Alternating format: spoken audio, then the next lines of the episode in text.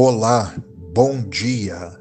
Aqui é o Luiz Carlos Souza e este é o devocional da família Ibai, a Igreja Batista Avenida dos Estados, em Curitiba, Paraná. Hoje é terça-feira, dia 16 de maio de 2023. Neste mês, estamos completando o aniversário de 31 anos de organização da nossa igreja. Por esta razão, estamos aproveitando a ocasião para refletirmos sobre algumas metáforas bíblicas que descrevem a natureza e a dinâmica da igreja. O texto para nossa meditação hoje está em Romanos capítulo 12, 4 e 5.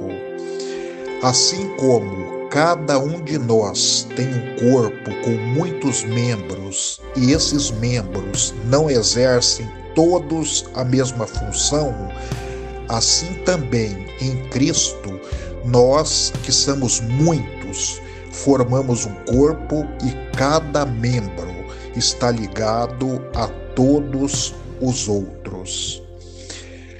Das diversas metáforas ou imagens que a Bíblia usa para descrever a igreja, a de um corpo é uma das mais conhecidas e apreciadas. Esta era a imagem favorita do apóstolo Paulo quando se referia à igreja. O apóstolo usou esta imagem em quatro de suas epístolas. Em Efésios e Colossenses, ele fala de Cristo como cabeça da igreja, que é identificada como sendo o corpo de Cristo. Já em Romanos e Efésios, o apóstolo Paulo dá sua ênfase na integração de cada seguidor de Jesus como membros do seu corpo, onde cada um possui seu lugar com diferentes funções no contexto da igreja. Em primeiro lugar, ao identificar a Cristo como cabeça, a Bíblia reforça que reconhecer o senhorio de Cristo sobre nossas vidas é fundamental Ontem vimos que a igreja é, em essência, a comunidade dos seguidores de Jesus. Portanto, falar de Cristo como cabeça da igreja é falar a respeito do seu governo e comando sobre a vida e a história de seus seguidores. A igreja não é um prédio, não é uma organização qualquer, mas a reunião dos discípulos de Jesus que decidiram viver sob o comando de Cristo.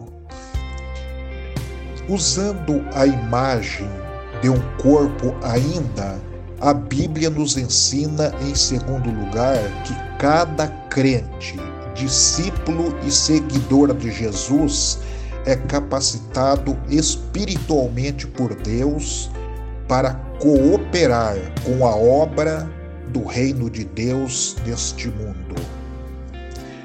Assim como um corpo é constituído de diversas partes e todas são importantes, embora cada parte tenha uma função diferente, desse mesmo modo, com a imagem de um corpo, a Bíblia está nos convidando a cada seguidor de Jesus para viverem uma vida útil, comprometida com serviço e cooperação. Em resumo, diante da imagem de um corpo, as questões finais que ficam são até que ponto em minha vida tenho reconhecido a Cristo como a cabeça que está do comando da minha vida? E ainda, até que ponto esse comando tem me levado a uma vida extraordinária de serviço, doação e cooperação? Pensem nessas coisas. Fico por aqui. Desejo nesta terça que Deus te abençoe em sua integração no corpo de Cristo, que é a Igreja.